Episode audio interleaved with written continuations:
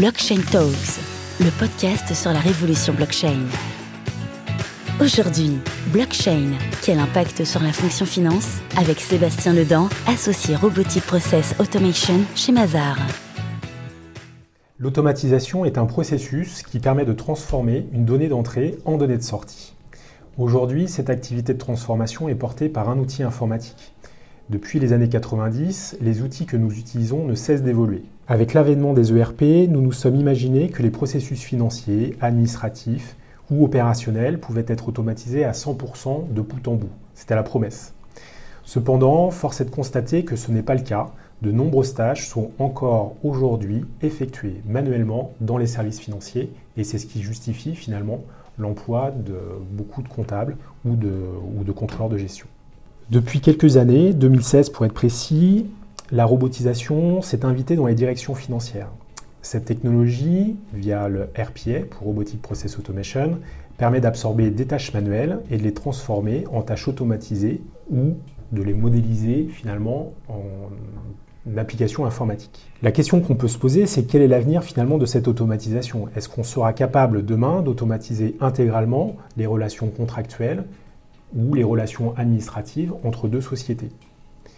Aujourd'hui, il y a une nouvelle technologie qui se développe, qu'on appelle blockchain, et qui paraît être la prochaine grande technologie d'automatisation pour le monde de l'entreprise. En effet, la blockchain va permettre d'automatiser l'intégralité d'un processus en captant notamment la donnée d'entrée via des objets connectés. L'objet connecté est central parce qu'il paraît être l'outil indispensable qui va permettre de collecter les données dans l'entreprise et de les stocker dans la blockchain.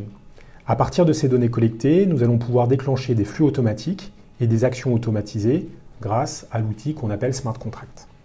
Aujourd'hui, la blockchain elle est applicable à travers une multitude de données. Il y a trois grands cas d'usage. Le transfert de valeur, et là souvent ça fait référence à la crypto-monnaie, Bitcoin en tête. Tout ce qui va être lié à la traçabilité, et ça généralement c'est le support à tout ce qui va être environnement de la supply chain.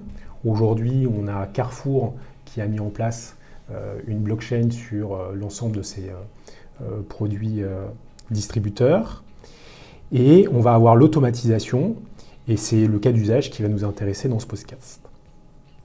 Alors comment partager le registre numérique à la blockchain et fluidifier et automatiser les relations entre les adhérents? Bah, C'est simple, en fait l'adhérent qui souhaite participer à une blockchain automatisée doit signer une charte dans laquelle sera inscrite l'ensemble des règles de gestion applicables au sein de la blockchain. Avec l'application d'une règle via un smart contract, donc qui est un contrat informatique, un événement de sortie est généré, il va soit déclencher une transaction au sein de la blockchain, soit déclencher un processus physique via l'outil connecté. Pour comprendre ça, on va prendre un exemple. On va prendre la relation client-fournisseur, dite P2P, et on va essayer de voir en fait quels sont les différents échanges administratifs entre ces deux acteurs. On peut synthétiser cette relation en six grandes étapes administratives. La signature d'un contrat cadre, la transmission d'une commande, la livraison des produits, la réception de ces produits pour le client et ensuite le processus de facturation et de paiement. Avant de, de regarder comment la blockchain peut contribuer à fluidifier cette relation administrative, peut-être qu'on peut regarder un petit peu aujourd'hui quels sont les outils existants sur ces six grandes étapes. Euh, aujourd'hui, on va parler d'outils type outils de dématérialisation de factures, type OCR, la mise en place de plateformes dédiées de facturation, soit chez le fournisseur, soit chez le client. On peut aussi euh, imaginer des organisations mises en place pour faciliter l'échange euh, des données et le traitement administratif. Et là, on va parler de centres de services partagés. On va pouvoir aussi parler des regroupements de moyens, type GIE, et puis tout ce qui va être outils juridiques, euh, tels que la facturation au nom et pour le compte d'un fournisseur, la facturage pour toute la partie trésorerie.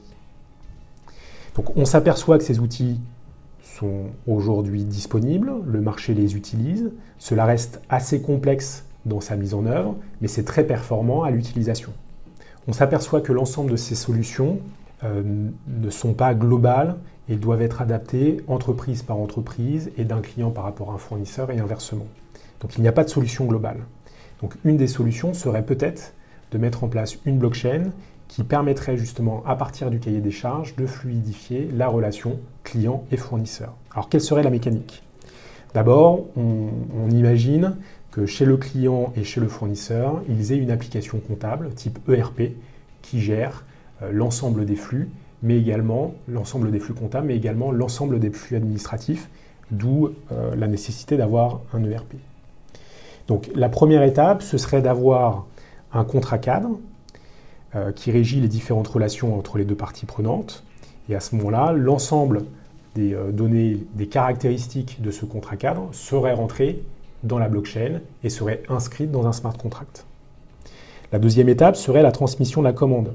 À ce moment-là, le client transmettrait une commande ou une, une, commande dans son ERP et grâce à une interface entre l'ERP et la blockchain, les informations seraient enregistrées dans la blockchain et ensuite le contrat intelligent smart contract générerait automatiquement la transmission des informations à l'ERP du fournisseur.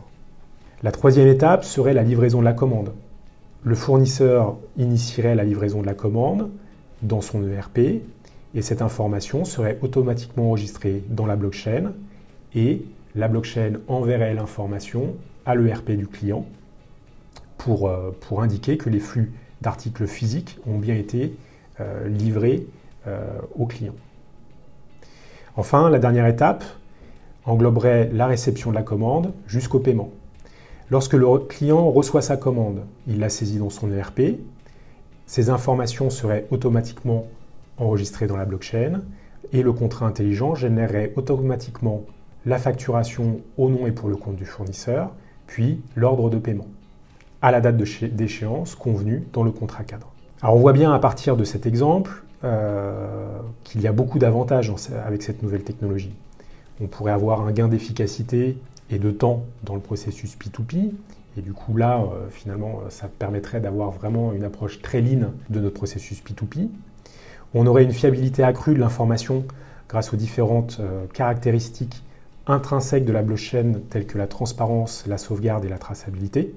Après, lorsqu'on met en place ce type de cas d'usage, d'automatisation via la blockchain, on doit tenir compte de plusieurs problématiques. Euh, une blockchain, puisque l'ensemble des flux vont être modélisés de manière informatique, bah, ça nécessite finalement d'avoir une bonne compréhension du business. Euh, il faut aussi qu'on ait une approche rationnelle des données inscrites dans la blockchain. L'idée, ce n'est pas de dupliquer l'ensemble des informations disponibles dans le RP du client et dans le RP du fournisseur. Il y a une troisième euh, problématique à bien traiter, c'est la structure juridique qui va permettre de structurer l'ensemble des flux. Alors elle est importante parce que l'ensemble des smart contracts, des contrats intelligents, de, ces algorithmes, euh, va engager l'ensemble des parties prenantes. Donc les règles doivent être claires dès le départ pour l'ensemble des adhérents à la blockchain. Ce qui signifie qu'elles doivent être explicites, comprises et, acceptées, par tous. Euh, ce qui est plus compliqué, ce n'est pas forcément d'énoncer la règle, mais plutôt d'identifier l'ensemble des exceptions. Enfin, euh, une quatrième problématique, c'est peut-être la performance technique et énergétique, puisqu'aujourd'hui, euh, la blockchain nécessite beaucoup de puissance de calcul, et, très énergivore. Pour pouvoir se lancer aujourd'hui dans la blockchain, il faut, il faut des moyens. Il faut avoir à minima deux critères sur trois. Il faut avoir du budget, du temps et puis un savoir-faire technique. Pour conclure, cette blockchain est sans doute le futur outil utilisé par les entreprises pour modéliser l'ensemble de leurs transactions administratives. Par contre, on imagine bien que cette blockchain va nécessiter de mettre d'accord un ensemble d'acteurs dans un écosystème et donc du coup, il va bien falloir que les entreprises, en tant qu'acteurs clients, acteurs fournisseurs, se mettent d'accord sur leur processus pour pouvoir bénéficier de l'ensemble des avantages de la blockchain. Blockchain Talks, le podcast sur la révolution blockchain.